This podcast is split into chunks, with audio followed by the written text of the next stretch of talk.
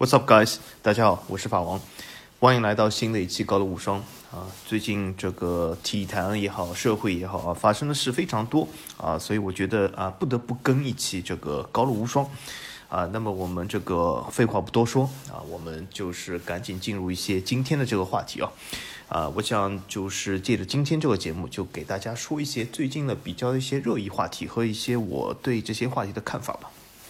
嗯，首先是。我们最近呃，这个足球无双出了一期节目，就是呃，直接的谈到了法甲，间接的谈到了一个呃，他的粉丝很多一个球星。那么对这个老球王来说呢，他的粉丝的确非常多啊，因此啊，那期节目也是引起了很多热议啊，就是啊，这种热议其实也是那种比较传统的啊，这种所谓的这个人迷。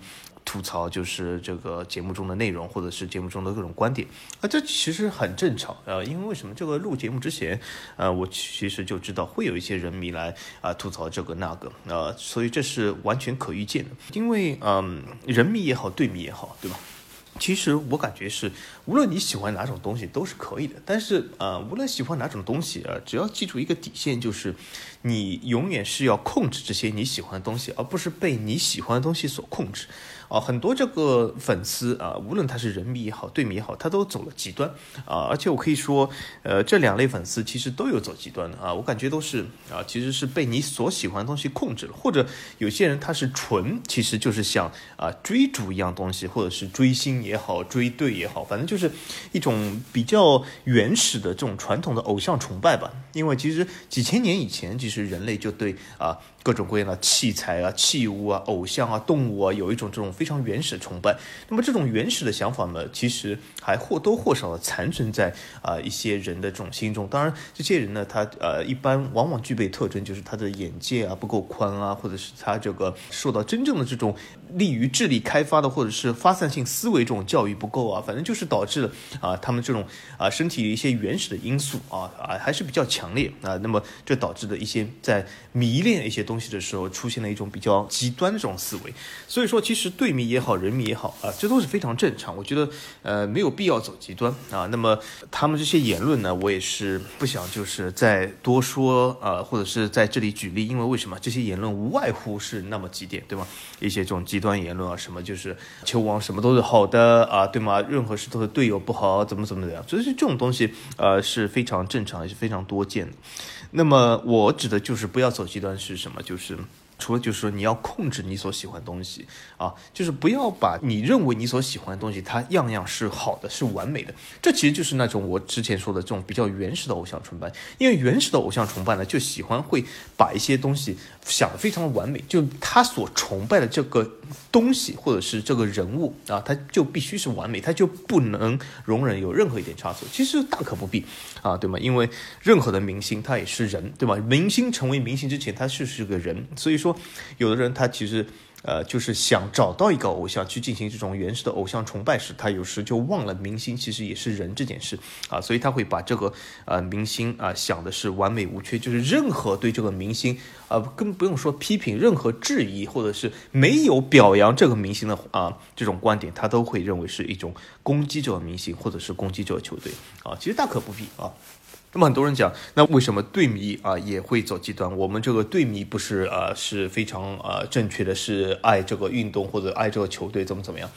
其实队迷也可以走极端。那为什么？我给我举几个。呃，队迷走极端的例子给大家听一下，比如说很多队迷，对吧？他经常会说啊，某某某，你不和我们球队续约啊，不给我们球队留下一笔转会费，我们就废了你啊，把你在板凳上按一个赛季啊，把你打去什么预备队、青年队什么队啊，对吗？这种其实也是走极端，为什么？就是大家啊啊，这个球员来这个球队，或者是球队请来这个球员，这其实无外乎就是一种商务合作，对吧？球员提供他这个呃精湛的这个技巧或者是这个技术啊，来为这个球队踢球。那么这个球队呢，就是啊为这个球员支付一笔啊这个费用，让这个球员来，并且就是双方在这个商务上合作，共同包装，共同啊这个赚取利润，对吗？这其实是一个很简单的一种商务合作，对吧？商务合作里面何必要动不动谈废了对方，对吧？对吧？因为商务合作你需要啊寻求的是双赢啊，我指双赢是真的是双赢。不是很多人，很多这个极端人士，他认为的这种赢两次这种双赢，就是双赢就是大家都赢啊。哦，或者是哈多赢的这种局面，对吧？所以说去废了某某某啊，其实也是一种和刚才我讲的这种偶像崇拜这种非常原始的，比如说偶像崇拜啊、生殖崇拜这种非常原始的思维啊，那么对迷这种啊所谓的呃动不动要废了谁谁谁，也是一种非常原始的思维啊。这种原始的思维呢，就不是偶像崇拜，而是另外一种极端是什么？就是那种原始的暴力的，或者是认为呃暴力黑社会这种这种想法可以解决一切的啊，就这种啊有以暴制暴，或者是其实以暴制一切其他非暴力行为啊，所以说这种东西。啊，也是非常原始的，没有必要的啊。那么，那么同样来说，人迷对吗？人迷他也是经常会诞生这种言论和啊这个对迷发生一些冲突。其实双方都很极端啊，没有必要。我感觉其实这种所谓体育来说呢，就是你喜欢一个东西完全可以啊，但是大可不必去啊把这个喜欢这种东西上升到某个高度，就是啊这个高度高到就是这样东西或者这个人他无论是什么。啊，做法都是正确。比如说，很多人啊，在这个动不动要废了某某某的时候，也认为自己球队某些做法也是天经地义。其实，呃，未尝可知呢，对吗？因为有些球队和这些球员在背后这种商务合作、商业谈判，或者是背后的这种关系，或者是背后的这种发生事，没人知道，对吧？除了他们的这个涉事方以外，所以说，呃，我感觉没有必要就是。先入为主的，先是啊决定好自己的立场，而是忽略这个事实啊，去喜欢某样东西。当然了，我以上说的话，对于那些我刚才所说的这种极端的原始的思维的这些人来说，说了等于白说啊。所以这这种人其实听到这你可以关了，因为接下来说的话你也听不懂啊，可以完全关了。我刚才以上说的话是说给那种啊你自己有思维啊思考能力和愿意去思考这些人听的。那么。比如说，我们除了这个所谓的这个老球王走麦城这件事，上上期我们已经说过。那么，其实，在很多其他运动啊，对吗？我们也会发生类似争论。所以说，并不是呃存在某些运动比某些运动高级，或者是某些运动它的粉丝就更高级。其实，我可以告诉大家啊，任何运动都有这种原始的粉丝，任何运动也都有高级的或者是愿意思考的粉丝啊，这都很正常。那么我们就借此来说一下最近其他运动发生的一些啊热议话题啊，其中有个话题其实还挺相近啊，就是和这个所谓的我们也提到的姆巴佩离开巴黎，或者是姆巴佩要不要离开巴黎这个话题非常接近，是什么呢？就是这个利拉德事件，对吗？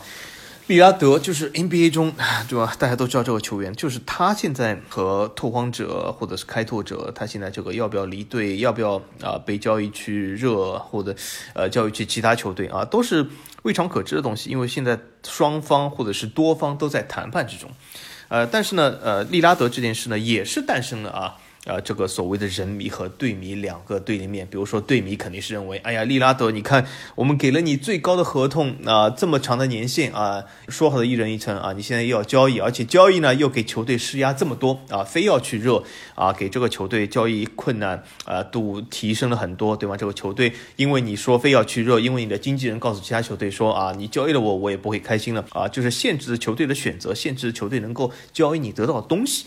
啊，那么人民呢肯定会说，哎，你看我们这个利拉德利指导打得这么好，对吧？把这个青春都贡献你的拓荒者啊，你们不思进取，我们要去追逐冠军，怎么怎么样？其实这种事，大家想一想，这种争论是不是很常见，对吧？这个今天是利拉德，昨天是姆巴佩，前天是某某某啊，比如说呃，或者一两周之前就是比尔啊，奇才队比尔，对吗？这种争论实在太多，而且。呃，稀松平常到就是各个运动啊，各个人群都在啊说同一件事。当然，他们有可能是同一个人群，因为有的时候啊，你知道这个这个广大的这个呃原始人群其实还蛮大的啊，蛮多的。那么这种有可能就是本身就是同一个人群，但他们的观点无外乎是这些。其实我是怎么看这件事呢？这件事我的看法是什么？就是利拉德也好。拓荒者也好啊，他们这双方在背后究竟发生了什么？呃，我是完全不知道的，而且我也没有渠道知道，所以我觉得这件事其实我不想呃多做这个评论，或者是多有一些这种看法，因为为什么？其实呃一开始从新闻的角度来说啊，我也觉得好像啊，貌似好像呃偷王者是有理的一方啊，比如说我已经给了这个利拉德这么多年限，这么长年限的顶薪啊。啊，我或者是我，你看你这个要走也不给我这个给你这很好的交易操作的空间啊，告诉大家你非要去热，呃，但是从另外一个角度来说，我们大家要注意一点，就是究竟开拓者在背后之前和利拉德得成的啊什么样的协议啊，或者之前在续约的时候有什么任何的口头承诺，我们都不知道。啊，对吗？比如说这次选了亨德森，是不是违反了这个口头承诺，或者怎么怎么样，或者是给予利拉德这个在球队中的地位是不是有所变化？这都是不知道的。所以说，利拉德很有可能啊，也是啊，这个比如说是受欺骗或者受受害的一方，这也有个完完全是有这个可能的，因为他们背后发生事我们不知道啊。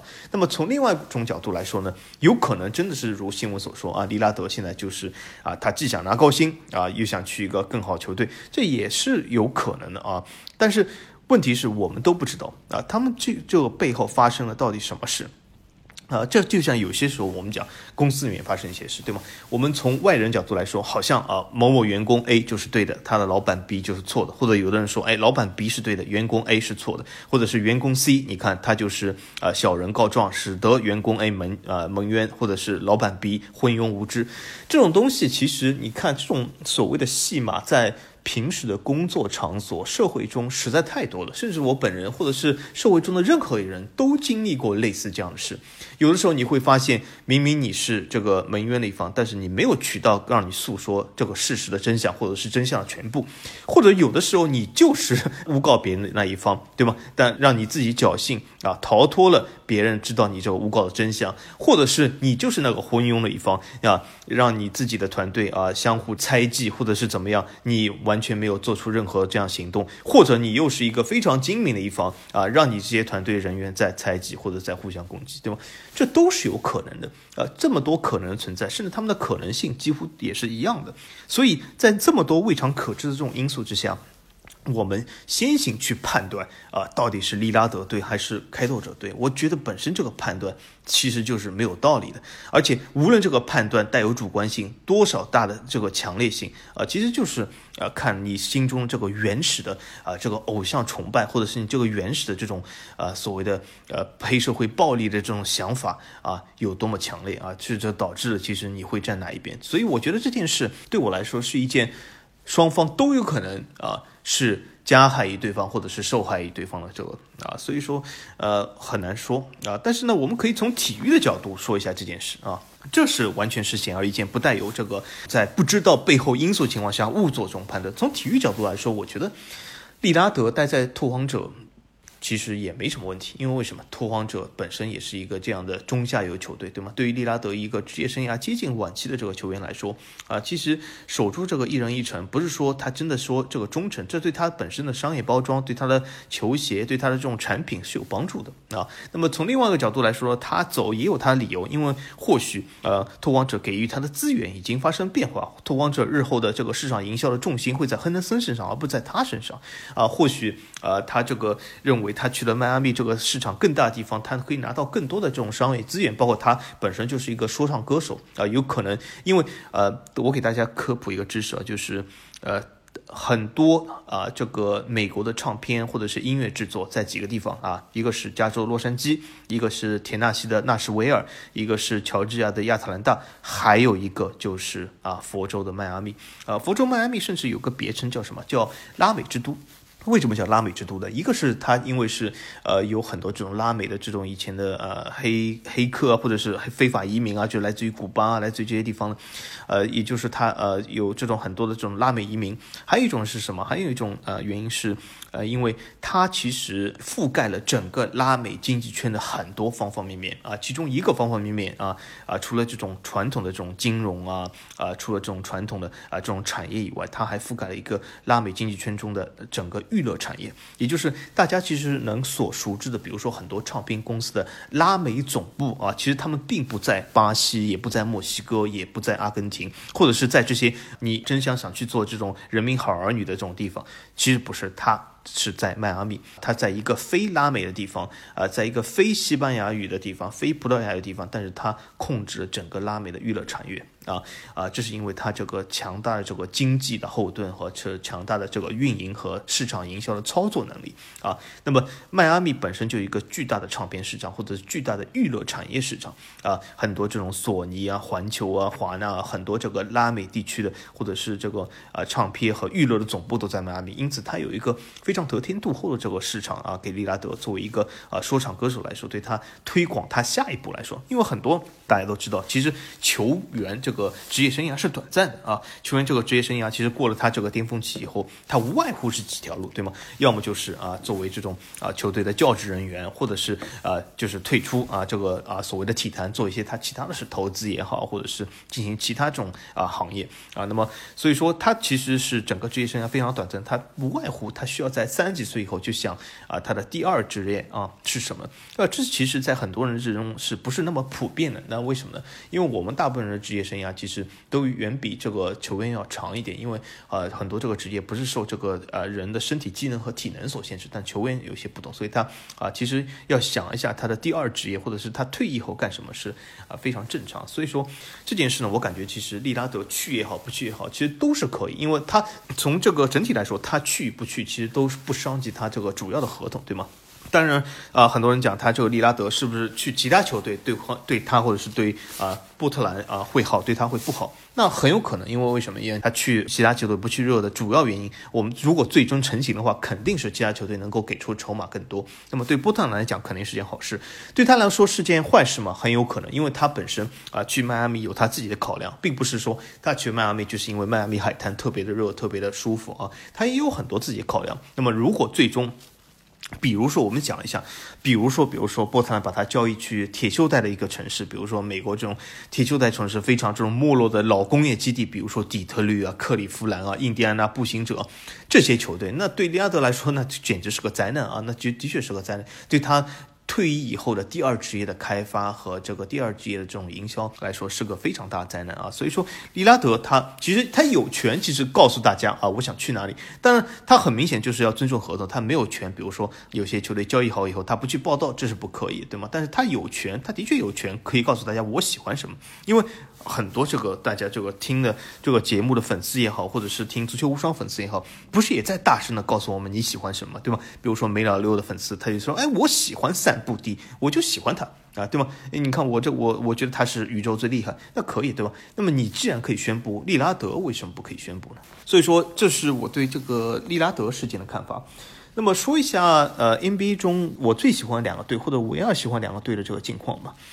呃，一个是凯尔特人，还有一个是奥兰多魔术。那么凯尔特人是，呃，应该说是我最喜欢两个队之一。那么凯尔特人其实最近的这个动向很明显，就是交易来的这个 KP 啊，那么就是放走了这个嗯呃所谓的这个叫什么格威，还有这个斯马特。那么从这个球员交易角度来说，我感觉其实凯尔特人交易的还不错。那么很多人当然喜欢凯尔特人时间久了，就觉得好像斯马特也好啊，他或者是格威也好，他们好像象征了凯尔特人这种所谓的精神。其实也不是精神，其实就是因为他们在凯尔特人时间长一点而已，对吧？很多人人类来说都有一种练旧环节啊，就比如说习惯一样东西久了啊，久而久之产生了感情，好像就觉得这个东西就是你所喜欢的东西一部分。其实我觉得大可不必啊，因为整个球队本身就是一个商业。机构啊，就像一个电影公司一样，我就是拍电影的，对吧？呃，一个电影公司为什么不能更换他演员阵容呢？难道这个电影公司每一季的这个电影或者是电视剧啊，都要用同一批演员吗？对吧？没有必要。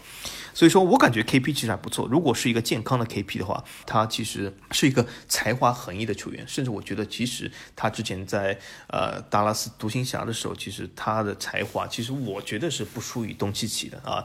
那么这个说法呢，其实也是非常带有主观性。因为为什么？因为东契奇是我最讨厌的球员之一。呃，为什么讨厌他呢？呃，有太多理由了。其实从他的言行，从他这个打法，从他这个外形来说，我我各项东西，话说句话说，我就没有一样东西是喜欢东契奇啊。我感觉这样回答应该是比较好。就他无论什么，我都觉得啊，都不是我的菜，而且都是我讨厌的样子啊。所以说这也是很正常。当当然了，东契奇其实和这个梅老六一样，也是有一个呃非常大的，其实和很多这种明星，不仅仅东契奇，比如说詹姆斯、库里这些人都好，对吗？都有一大批这种簇拥的群体，或者是所谓的人迷，对吗？这这些人迷平时发表这些观点呢，其实也会让很多人造成反感啊。其实很多人迷都会觉得，哎，为什么你不喜欢我家哥哥？其实很大一部分原因，别人不喜欢你家哥哥的原因，就是因为你的言行啊，倒不未必是你哥哥的言行。就是什么？就很多人迷都会说，呃，比如说东契奇也好，比如说梅老六也好，他们都有一些共同的言论啊。我给大家说一下，大家看看熟不熟悉？总是会说，哎。这个我们就我们家哥哥是没有错的，我们家哥哥表现实在太好了啊，呃，没有拿到冠军，没有进入季后赛，没有什么联赛排第几，都是因为队友不行啊，这样的队友，我们哥哥怎么带得动呢？啊，我们哥哥平时这么累啊，自己又要助攻，又要什么啊，什么都要干啊，包干啊，还带这么这么差的队友啊，这种什么呃法乙的队友啊，这种什么 CBA 的队友，对吧？啊，这样的言行，你看。非常非常的相似啊！这其实说，呃，是很多人民所共通的东西，就是因为他们就像我刚才说的，就是急于的啊，想找到一种偶像崇拜的诉求啊，因为这种诉求实在太原始、太急迫，所以他们其实。已经没有办法自己去思考啊，或者是没有办法去认识到整个事实，或者是意愿去认识到整个事实的真相啊，他们就认为我自己这种原始的偶像崇拜啊，这种所谓的器物崇拜是非常的重要啊啊，没有办法克制啊，所以说，呃，这就是东契奇，所以我感觉其实 KP。他的其实，呃，各种各样的呃天赋，或者是他各种各样的全面性打法，其实我觉得是超过东契奇的。因为为什么？他啊能里能外，对吗？而且他的护框能力也非常强，他的防守能力至少比东契奇强，对吧？他的这个进攻能力，进攻能力真的比东契奇差吗？他的确啊，或者你说控运不如东契奇，可是他高这么多，对吗？但他的投篮，他的呃内线的这个呃所谓篮下的这个能力啊，对吗？其实我觉得不差一东西。当然他的伤病是多了一点啊，啊，这是肯定的。呃，所以我觉得凯尔特人其实这个交易还是不错的。那么另外一个魔术呢？魔术其实最近没有很大交易，对吗？呃，我个人非常喜欢呃班凯罗，这就是其实我前面讲的，对吗？你完全可以喜欢一个队，也是喜也可以喜欢一个球员，对吧？这没有问题，但是没有必要就是为这个球员啊去什么辩护啊，或者是。啊，为了这个球员要死要活的，什么走下坡路啊什么，所以我我之前不是在这个节目下也是说嘛，就是你与其只是陪你的呃哥哥走下坡路，还不如去找一个新哥哥，对吗？这多容易啊！其实，呃，就像我现在喜欢这个班凯罗，不代表我明天喜欢班凯罗，不代表我今天下午喜欢班凯罗，甚至不代表我录完节目的时候还喜欢班凯罗，对吧？因为班凯罗只是我喜欢的，我喜欢他拍的这个电影，我喜欢他。打球啊，或者是他在这个球场上表现，就有如一部电影。所以我就像喜欢一个电影明星，我喜欢他拍这个电影。但是他下次如果拍了部烂片，他如果下次或者说他下次拍了部很好的片，但我不喜欢了，那我就不喜欢了啊。所以说很简单啊，班凯罗啊，甚至啊。呃，都是任何的球员。那么现在班凯罗来说呢，他比较能够取悦到我。其实我还挺喜欢他啊，他各种各样，他无论这个打球的风格、外形，呃，平时着装风格，我都挺喜欢他啊。我而且我我感觉魔术其实啊，着装不错的球员不止班凯罗一个，福尔茨也不错，而且这次新选的啊，这个新秀 A B 对吗？布莱克也是非常不错。他这次呃新秀的照片，这呃这个 style 我很喜欢，这个爆炸头对吗？啊。所以说，我觉得，呃，奥兰多魔术吧，啊，是我一个非常喜欢的球队，而且他们整体这个风格，这个年轻的这个天赋级的这种打法，我也很喜欢啊。这这个成绩，呃，或许没有那么好，但是年轻人嘛，对吧？年轻人总有错误的空间，对吧？我们作为这个社会中的老人，有的时候需要给年轻人一些机会，也理解年轻人啊会犯错这个事实啊。而且呢，我为什么又这么喜欢奥兰多呢？主要原因是什么？就是我非常喜欢佛州啊，就是呃，美国很多州嘛，我没有去过所有的州啊，但是在我去过州里面呢，我是非常喜欢佛州。因为我当然有几点原因的，有些原因是我纯主观的因素啊，其中比比如说我我觉得佛州的天气很好，很多人讲佛州天气有点太热或者有点太湿，啊，有点这种像呃这种非常湿热的这种感觉，但是我喜欢，我挺喜欢这种湿热的感觉啊，因为呃或许也是因为我在这个湿冷的地方或者是在冬天啊比较多的地方待了太多年了啊，所以我感觉其实我非常向往这种湿热的能够天天穿一个短袖一身大汗的地方，所以我还挺喜欢啊。那么佛州啊，对吗？能够达到这一点，而且佛州呢，而且有一种是啊，有一种什么优势呢？就是我非常喜欢，就是我虽然喜欢热啊，但是我非常不喜欢这种很干热或者是很干燥的地方，或者是这种呃很缺水的地方。比如，因此我其实来说，加州啊。或者是内华达州啊这些地方，比如说拉斯维加斯或者是洛杉矶是不错的地方，但是我不喜欢，因为当地的确是太干了，这个降水太少了。也就是，比如说你去过洛杉矶，你会发现，或者是拉斯维加斯，很多都是黄黄黄的一片，对吧？因为这种这种沙漠啊，或者是这种仙人掌，它不是那种呃非常郁郁葱葱的地方。当然，郁郁葱葱，比如说你要得到代价，比如说西雅图这样啊，所谓的啊这个永绿之城，但是这你老是要下雨，或者是每天都很湿冷，那我也受不了啊。尤其是我在啊湿冷的地方，其实待了呃二三十年，所以说呃我也不想啊有这种湿冷这种感觉啊。但我非常喜欢这种热的感觉，就是我喜欢佛罗里达的那种绿绿葱葱、郁郁葱葱，就是那种非常湿热的郁郁葱葱啊，很喜欢。而且呃有很好的、非常好的海滩，非常好的海岸线。呃，我非常喜欢这种佛罗里达这种比较相对来说比较平静的，因为我不是一个 surfing 呃爱好者，所以说，呃，你如果真的说这个海浪要足够的大，让我能够去 surf，我没有这个需求，所以说佛罗里达中这种啊比较平静的海滩，尤其是朝这个墨西哥湾这一侧的啊，比如说 Tampa Bay 是我呃一个非常喜欢的地方，而且我觉得当地这个生活也非常适合，比如说我如果真的是职业生涯结束了，就去那里退休啊什么，就很非常的宜人。非常的慵懒，而且这个天气也是非常非常的适应我啊，而且这种天气的变化、气温的落差也不是那么大，所以我很喜欢呃佛罗里达州。所以如果要真的要问我的话，如果我将来退休以后，或者是呃真的是退出职业生涯以后去哪里啊？我感觉啊，很多人问我这个问题啊，我其实告诉很多啊很多人说我会去 Tampa Bay。那么很多人讲，那为什么喜欢奥兰多呢？因为奥兰多离 Tampa Bay 很近啊，呃，我记得。开车好像就应该只有七十迈对吗？只有七十迈六七十迈对吗？呃，所以说呃离呃 Tampa 很近，而且从 Tampa 出去其实就中间经过 Lake Lan 啊，Lake Lan 其实也很漂亮，Lake Lan，呃它其实有很多这种鳄鱼啊什么。啊，自然景色也非常不错，而且是种比较新兴的东西。就那里的这种很多的这种住房啊，啊，这种房产啊，都挺新的，看上去就是很有这种购买的这种欲望啊。因为我不太喜欢这种非常老的啊这种呃房子，或者虽然他们有悠久的历史，但是呃，就给我一种非常这种湿冷的感觉。我不太喜欢这种啊。但 Lakeland 啊不错，然后经过 Lakeland 其实没多久以后就到 Orlando 对吧？啊，所以说呃，我我其实感觉呃 Tampa 和 Orlando，甚至是包括比如说你整个美。Metro 下面的，比如说 Clearwater 啊，或者是呃 Saint Peters，这些其实我觉得都像是一个 metro。当然，从 CSA 角度来说，Tampa 没有自己的 CSA，但 Orlando CSA 我觉得和 Tampa 的 MSA 可以完全合并成一个这种所谓的双子城。虽然这个双子城啊。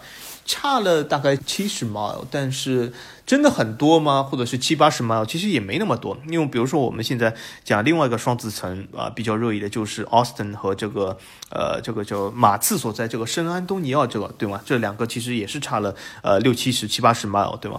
从这个角度来说，其实这两城，对吧，也是有这种合并成这种双子城这种感觉。因为其实美国的很多大的 metro，对吗？之前其实都是双城，对吗？或者是你都可以叫是双子城。比如说，呃，你讲这个 Saint Paul 和这个 Minneapolis，对吗？就就北面这个是双子城。你讲呃 DFW，对吗？就是呃 Dallas 这里也是一个双子城。比如说你讲这个 Boston 和 Worcester，就是也是呃，或者是你包括北面的 Manchester。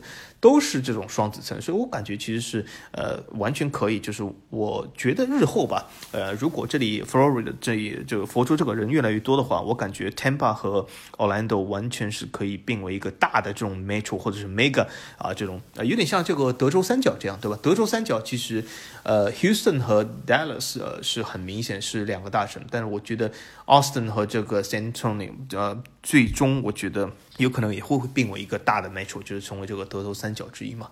那么我感觉就是 Orlando 和 Tampa，呃，也是可以有这样的感觉啊，呃，所以我挺喜欢那里。这那里，而且我就觉得还有一个什么好处呢？就是那里还是比较新兴的地方啊，没有这么的所谓的商业化或者嘈杂，对吗？比如说你讲呃佛州，你去 Miami，Miami Beach，或者是呃你讲这里 Sunrise 或者是什么。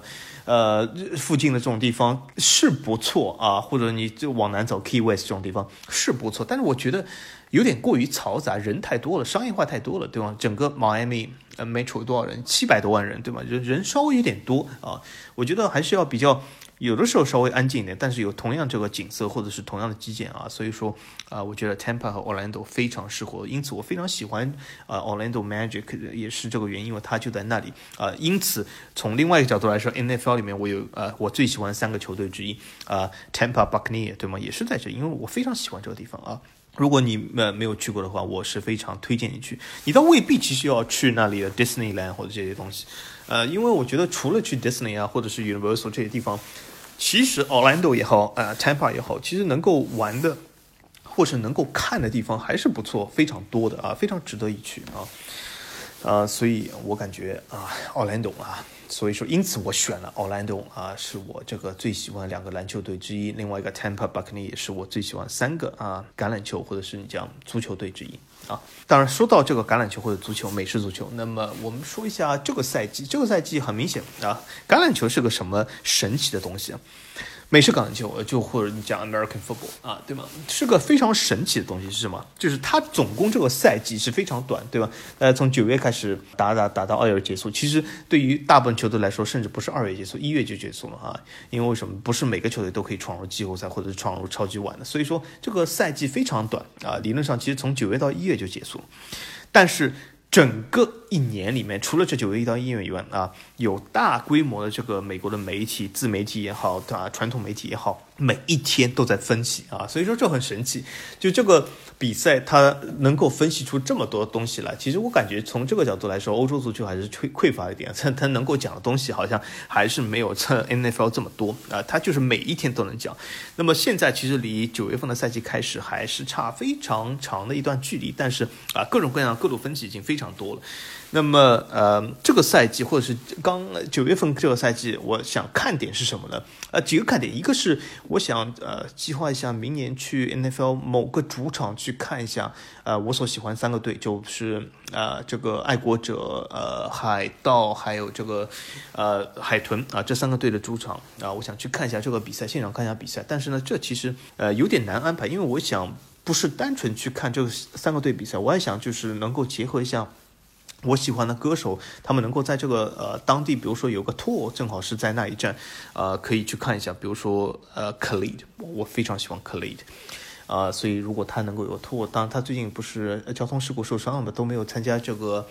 呃 h r 的呃这个嘉宾啊，所以说，但是呃是个轻伤啊，据我所知是个轻伤。那么如果他能够呃复出的话啊，随着这个 NFL 赛季展开，我感觉想去一下现场啊，正好再看一下克里演唱会。如果运气够好的话啊，实在不行的话，或去推一部呃 The Weekend 或者，所以呃需要安排一下，需要安排一下这个时间点或者这个日期，其实还蛮重要的。而且 N NFL 本身它只有这个十六场比赛嘛啊，所以说。从这个角度来说，你要找到这一轮，而且是在那个主场啊，是需要一些事先的很好的策划。那么说一下这个赛季的期待啊，整个赛季其实还有一段时间，但是我我所期待呢，其实我对我的期待有所调整。呃，之前我讲 Trevor Lawrence，我现在已经从我这种名单中去除了。那为什么呢？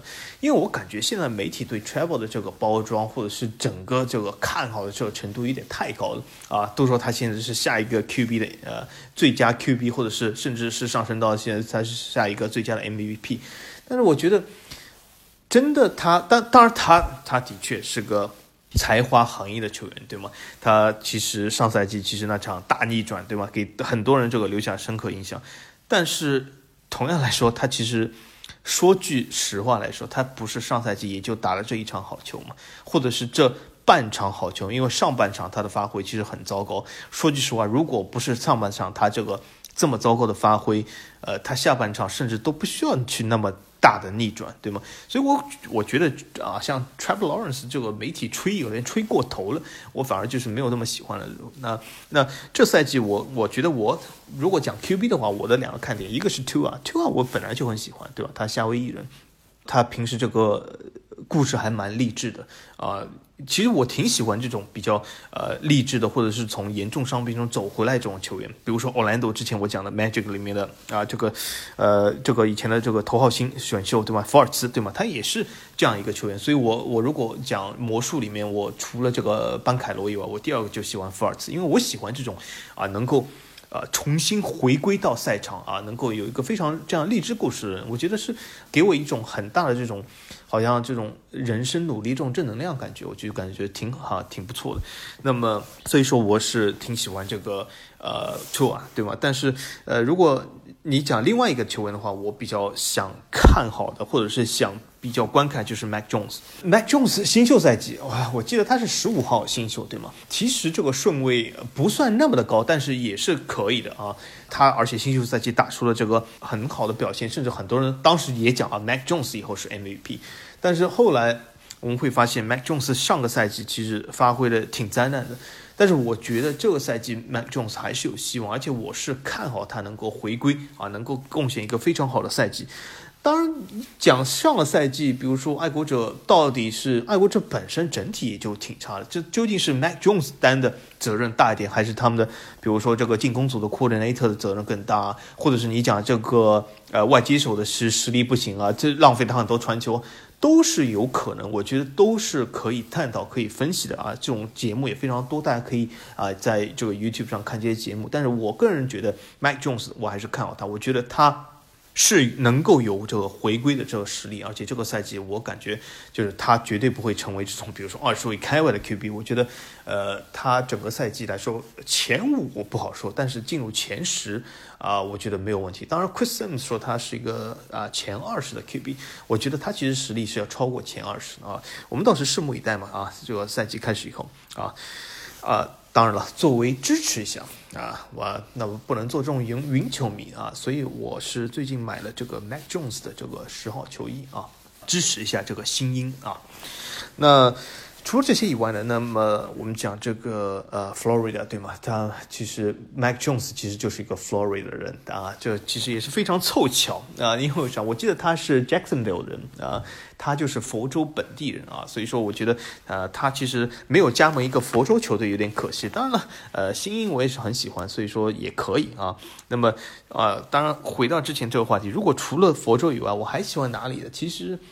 呃，我不太喜欢这种。当然，我知道有些城市它传统上是不错，比如说 Seattle 啊，比如说 Boston。就像我挺喜欢 Boston，对吧？历史悠久，经济发达，啊，文化气息非常浓，有很多很好的大学，很好的公司。其实各项综合评分都是一百分或者是九十九分，但是，呃，我不能把它放在是我最喜欢的呃三到四个之一，但不能把它放在顶顶峰啊。主要原因是什么？就是。我感觉它就是还冷了一点啊，所以我还是想去一个比较热的地方。那么，如果想热的地方，除了 Florida 还有哪里？我如果勉强说，我就想说 Austin 那里，因为为什么？呃，除了这个呃 Austin 外，其他德州地方我感觉就是像达拉斯那里就是太干了、太平了，或者是这个绿化好像不是那么好。休斯顿来说呢，就有点。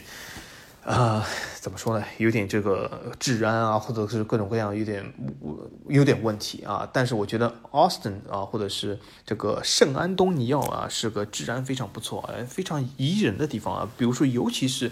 啊，它这个圣安地东的中这个市中心的这个 River Walk，对吧？大家不知道有没有去走过？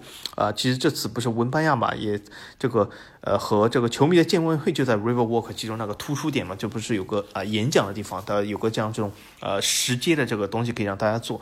River Walk 其实是一个非常漂亮，当然你要选择一个很好时间，因为如果你晚上去的话，我不推荐，因为人非常多，呃，因为是酒吧一条街嘛，啊，就是人非常多，非常嘈杂，非常拥挤。我我感觉就是早晨非常早的早晨去，因为圣安东尼奥本身就比较热，圣安东尼奥和奥斯汀。夏天的时候也是有的时候三十八九度到四十度，所以很热。早上去的时候，一一一是这个所谓的这个天气好一点，还有一个就是人少一点，你可以欣赏到这个静静的这个 river，也没有这种船开来开去，就是非常平静。这个河水是我非常喜欢的，嗯，而且呢，它这条路呢其实不是那么长。虽然你可以从很多旅游影片中好像觉得哇，这个圣安东尼我一定要去一下 river，是不错啊，可以打一百分，但是没有你想象中的这么长，或者是这么啊，就是能够逛一整天。它其实没有这么这么长啊，但是两边的这个样子和两边这个氛围，我是的确很喜欢。所以说，如果真要退休的话，如果不能见到海的话，那么圣安东尼奥或者是奥斯汀这里也是可以。但奥斯汀呃以前来说呃也是非常不错，但是现在据说是这个啊人也越来越多，因为它这个呃很多公司都迁入，这个经济越来越发达啊，所以说这个人稍微多了一点，但是所以相对来说佛州会好一点吧，我想。啊，那么，哎，说到了文班亚马，哎，文班亚马，文班亚马不是最近也有些事吗？文班亚马打了这个小甜甜布兰妮啊，这是标题党的，其实他没有打，是文班亚马的保镖 打了这个小甜布兰妮。那么这件事究竟谁对谁错呢？呃，我感觉从。新闻上看到这些信息来说，我我觉得无论如何打人总是不对嘛，对吧？呃，很多人讲是小甜甜他什么拍了文班亚马一下，或者是引起他保安的这个警觉或怎么样。但是很多时候你无论怎么样，你去打他肯定是不对。当然很多人想这不是打，好像是推了他一下，推了他手一下啊，这种东西细节我觉得其实也无所谓了，因为现在也没有必要纠结谁的错，因为为什么涉事双方其实双方其实都可以啊呃道歉一下不就可以了嘛？但是文班亚马啊，他其实至今至少在我录节目的时候没有道歉，呃，我觉得他这个行为呢也是比较蹊跷，对吧？因为这件事。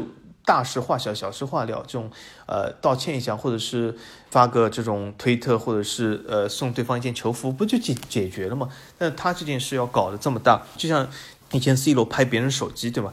你这个事搞这么大，对自己有什么好处呢？所以我觉得他的这个不知道是他也好，他的团队也好，这个呃所谓的公关运作能力还是有限啊。所以说。这个东西，我觉得文班亚马还是要和姆巴佩学一下啊，就这还是说是总总体来说，团队的运营能力还是比较幼稚的啊。那么呃，这就是我们讲的这个啊。最近的一些体坛的呃热议，那么说回呃这个 NFL 呃这个赛季我是非常期待。那么我们上两期节目不是也是讲了就是所谓的这个呃 NHL 的各个球服。那么这现在呢，我就这期我不想就是把每个 NFL 球队的这个球服都拿出来点评一下，但是啊，我希望大家啊在这个留言区里面留下啊你所最喜欢的 NFL 球队的啊球服啊，说一下你的看法啊。我这里说一下我的看法，我。觉得啊，什么球队球服最好看？其实很多这个颜色啊，都有它各自的色系。就你很难说，就是究竟是蓝的好看，还是绿的好看，还是红的好看？因为它们都是呃，完全是同一个维度的这种不同的颜色，纯看喜好。如果你单纯上升到颜色角度来说，当然我个人喜好或者是偏蓝偏绿一点，而不是喜欢红。但是我把我个人认为就是各个大色系里面最好看球服说一下。我个人认为蓝色系。球队里面，我最喜欢的就是新英格兰爱国者，因为我觉得他这个，呃，球服的这个配色非常的不错啊。其实这个配色是传统的这种美国球队的配色啊，或者是美国品牌的配色，并不是很很啊特别。但是它的这个配色的比例是恰到好处啊，就是在整体深蓝的角度下啊，海军蓝深蓝的角度下配一些啊。单个的挑色的这样的红和白啊，就非显得非常好看，有点像美国另外一个服装品牌，就是 Tommy 对吗？T H 就是非常像这个品牌的这个 logo 的这个配色，或者是整个这个整体风格啊，所以说看上去还是比较可以的啊。蓝色系，所以说我会选这个爱国者。那么红色系，呃，总体来说我不是非常喜欢红色系的衣服啊，呃，我也非常少买这种红色的衣服。我不是说红色不好，只是或许就是红色不太适合我本人而已。因为红色本身也是一个挺好看的衣服，它适合很多人，或许就是不适合我。如果讲红色系里面，我我最喜欢是四九人的，因为这个红金的这个配色我觉得还可以。那么不像比如说我之前说这个坦帕湾海盗，对吗？虽然是我比较喜欢球队，但是我不太喜欢他们这个球服的颜色，有有点太红了啊，所以我也没有买这个。总体来说，太红这个给我感觉就是穿出来不是那么好看。呃，它当然它的客场，比如说红灰配色，我觉得还是可以的啊。但是，呃，毕竟我我买球服一般喜欢买这个主场的啊，更能够体现这个球队特色一点啊。所以说，呃，坦帕湾海盗这个红色我没有那么喜欢。如果真要选红的话，我觉得四九人是可以的啊。那么还有一个大色系绿嘛，红蓝绿啊，绿色。绿色里面，我不喜欢这种非常传统的这种啊非常绿的绿，比如说像这种绿湾包装工啊，这样这样。当然我知道这是一个非常啊历史悠久的、很多故事的，也是非常经典球衣，但呃它这个有点太绿了啊。那么我我非常喜欢这种湖绿啊，湖绿色有可能，而且我以前不知道有没有自我宣布过，那么没有的话，我正好借此开一个新闻发布会啊。如果讲你有没有一个最喜欢颜色？啊，很多不是这种所谓的八卦，所谓的这种呃人迷最喜欢看这种明星采访嘛，对吧？明星采访都要问，哎，你最喜欢吃的食物是什么？你是什么座？哦，你是这个什么双子座？哦，你的性格是什么？其实都是我觉得有点胡扯啊。但是，但我知道很多这个人迷特别喜欢看啊，特别喜欢看。那么好，今天如果来采访一下法王，或者是啊这个呃来采访一下我这个明星啊，或者是这个呃所谓的这个采访的话，那问我说你最喜欢的颜色是什么？我感觉我最喜欢颜色是湖绿色啊，没有之一。我就特别喜欢这个颜色，虽然这个颜色，呃，是一个比较难搭配的东西，而且非常和你的皮肤的颜色啊，需要一个很大的契合度才能穿出这个感觉来啊。但是我非常喜欢湖绿色啊，湖绿色。那么 NFL 里面哪个球队是湖绿色啊？只有一个球队，那就是海豚队啊。所以我肯定是绿色系里面最喜欢海豚队的湖绿色啊。其他绿要么是太深，要么是太绿啊，要么啊，所以我就没有那么喜欢啊。啊，所以说，哎，既然说到这，你最喜欢什么东西？大家可以在评论中留言一下，对吗？我可以在下一期中回答像这种所谓的明星这种回答，比如说你最喜欢吃的是什么？你最喜欢歌是什么？你最喜欢的颜色是什么？你最喜欢的星座是什么？你最喜欢的什么某某某是什么啊？对吧？你完全可以这个留下这个评论，我可以在下一期中回答一下啊。那么在我们这个节目结束之前啊，我们说一下一个比较热议的社会上事嘛。既然是高露无双，那么最近法国有一件比较热议的事，就是现在所谓的骚乱嘛，对吗？所谓的呃法国骚乱，呃很多人讲，哎这件事到底怎么了啊？是不是啊非常严重？嗯，你既可以说是严重，也可以说不严重。那为什么这样说呢？你说严重是因为对吧？很有很多人这个呃年轻人对吧？去在各个大城市里面在骚乱啊。但你为什么也可以说不严重呢？因为法国几乎每一年都会这样啊，对吧？你如果在法国待过，你就知道对吧？年轻人这个每年新年都要去烧车啊，呃，每年都有很多这种大游行引引出这个骚乱，对吧？之前我我相信很多人好像这个记忆力有点问题啊，比如说我我给大家提醒一下，对这个各位如法人提醒一下，对吧？你。呃，何必这个说这个呃骚乱特别严重了？法国严重事多了去了。比如说不久以前的这个退休金，呃，这个游行不是也引发骚乱？比如说这个才没多久之前，没几年之前的黄马甲事件，不是也骚乱吗？对吧？各种各样骚乱太多了。而且比如说，呃，你如果喜欢用骚乱这个字，那你就啊用这个字，这个机会非常多。至少在法国来说，这是一个非常常见的事。而且我还可以告诉大家，年轻人几乎每一年的新年。啊，这个跨年都要烧车，烧几百辆车。对，这个法国都有这个呃，每一年的统计，就是今年烧多少车，去年烧多少，是不是上升，是不是下降，这非常多啊。所以说这是一个非常常见的事。所以这个骚乱本身，我感觉就是，呃，一件在法国还是算比较常见的事啊。但是我们从这个骚乱这个角度来说，我们可以看到一些其他事啊，就是这次的这个骚乱这个诱因，大家都知道对吗？是一个阿拉伯裔青年嘛，对吗？被警察击毙啊！其实这个和之前的美国弗洛伊德这个事件还是比较像。哎，这里说到弗洛伊德事件，大家告诉我不查，你告诉我弗洛伊德发生的地方的 NBA 或者 NFL 球队是哪一个？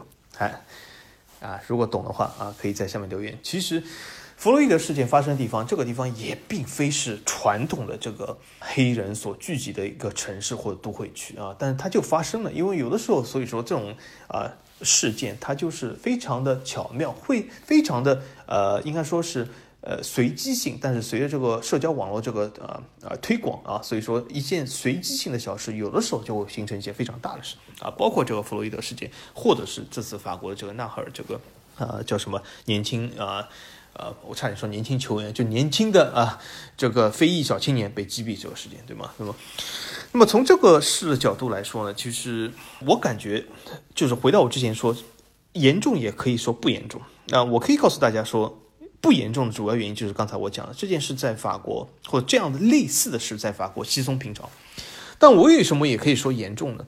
因为这件事的起因、这件事的缘由和这件事日后的发展。其实和之前的那些每一年的骚乱，或者是每一年的这种游行啊、大游行啊，每一年的这种东西，黄马甲、绿马甲，各种各样马甲来说，我觉得其实对法国社会意义会更大，或者是更严重一点。那为什么呢？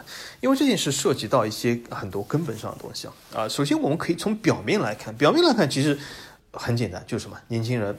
啊，对吧？很多失业的啊，没有呃什么正经工作年轻人，他就是要发泄心中的这种怒火，对吧？他可以借任何的事发泄心中的怒火啊。这次正好运气来了啊，就是这个所谓的十七岁小青年这件事，对吧？他当时有的时候呢，这些年轻人也可以借这个新年跨年啊，也可以去烧车，所以说他们这个借口非常多啊，只是这个借口大一点，那么会引发的这个参与性会大一点啊。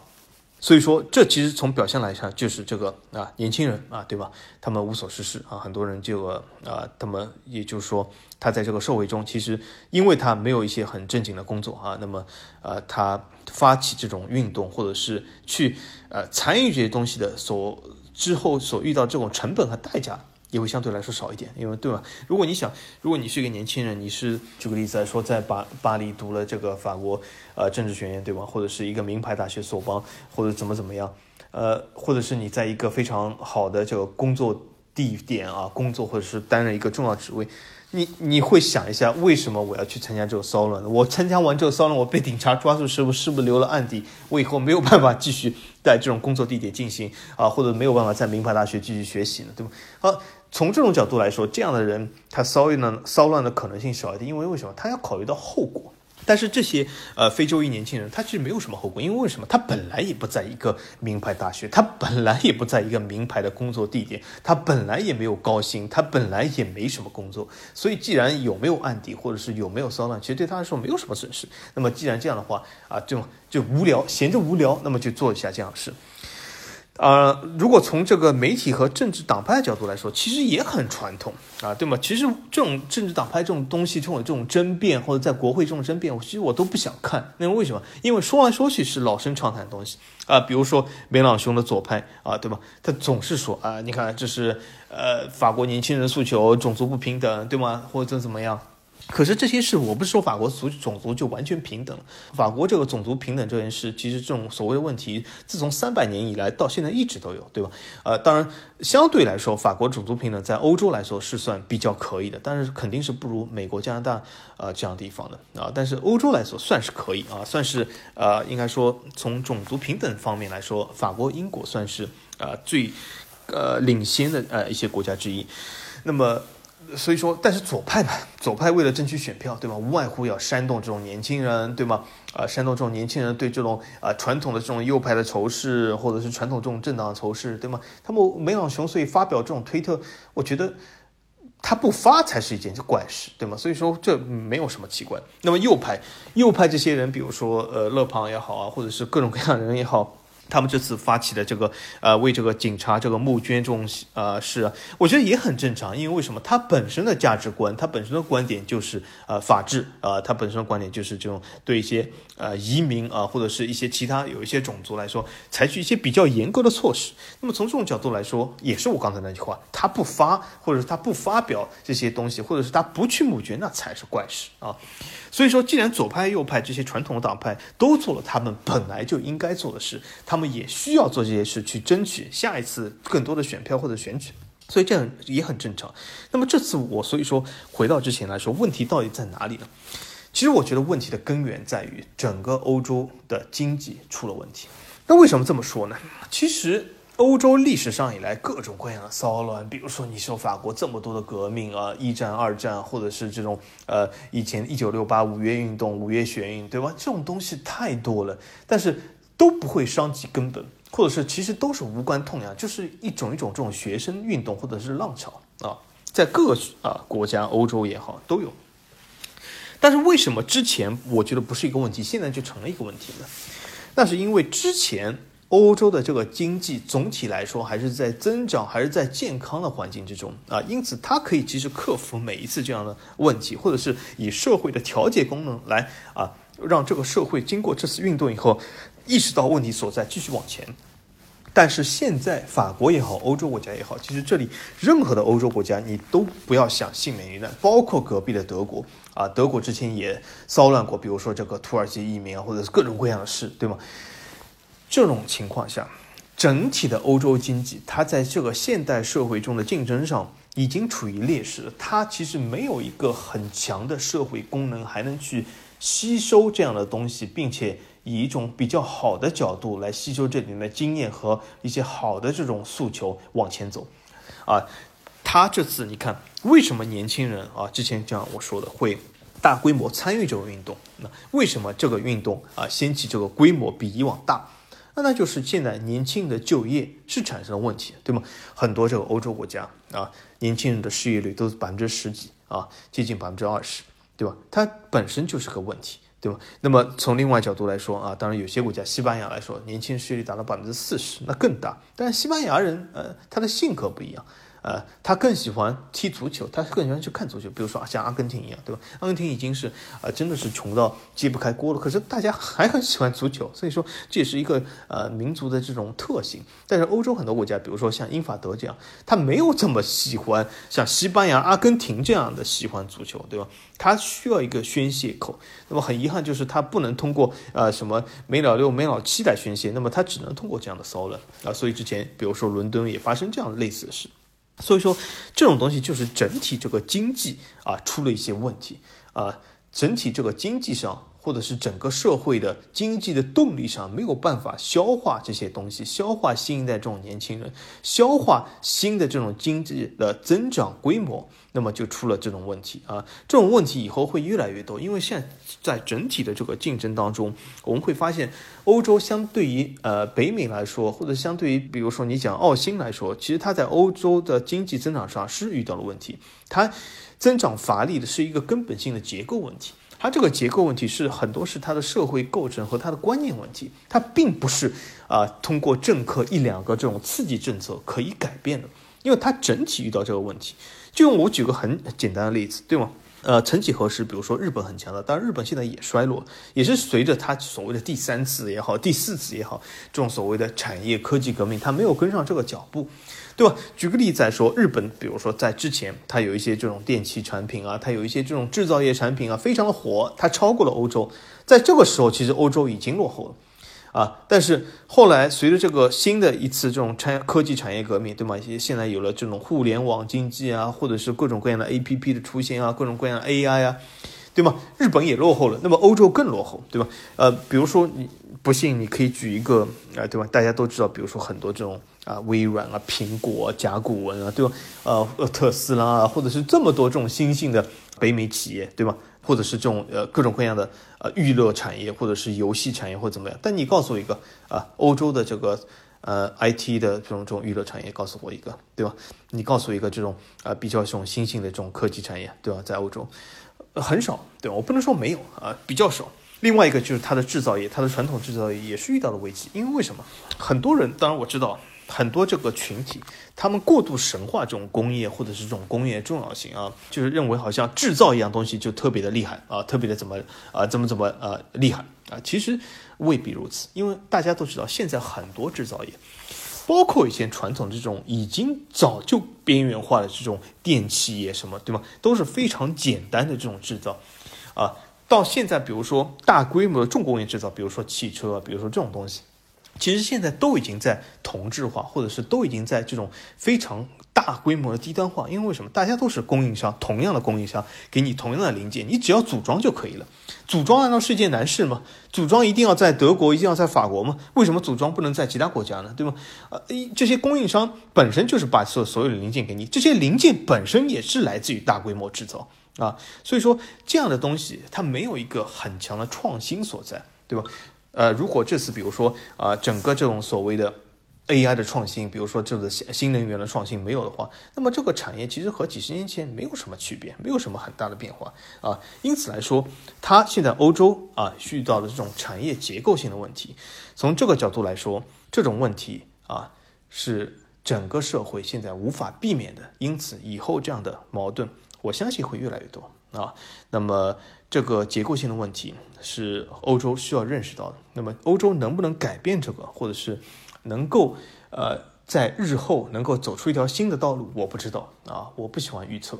呃，那么且行且珍惜吧啊。但是，我觉得如果欧洲长期的啊陷入这种传统的诉求，或者是传统的迷恋或者追求的话，甚至。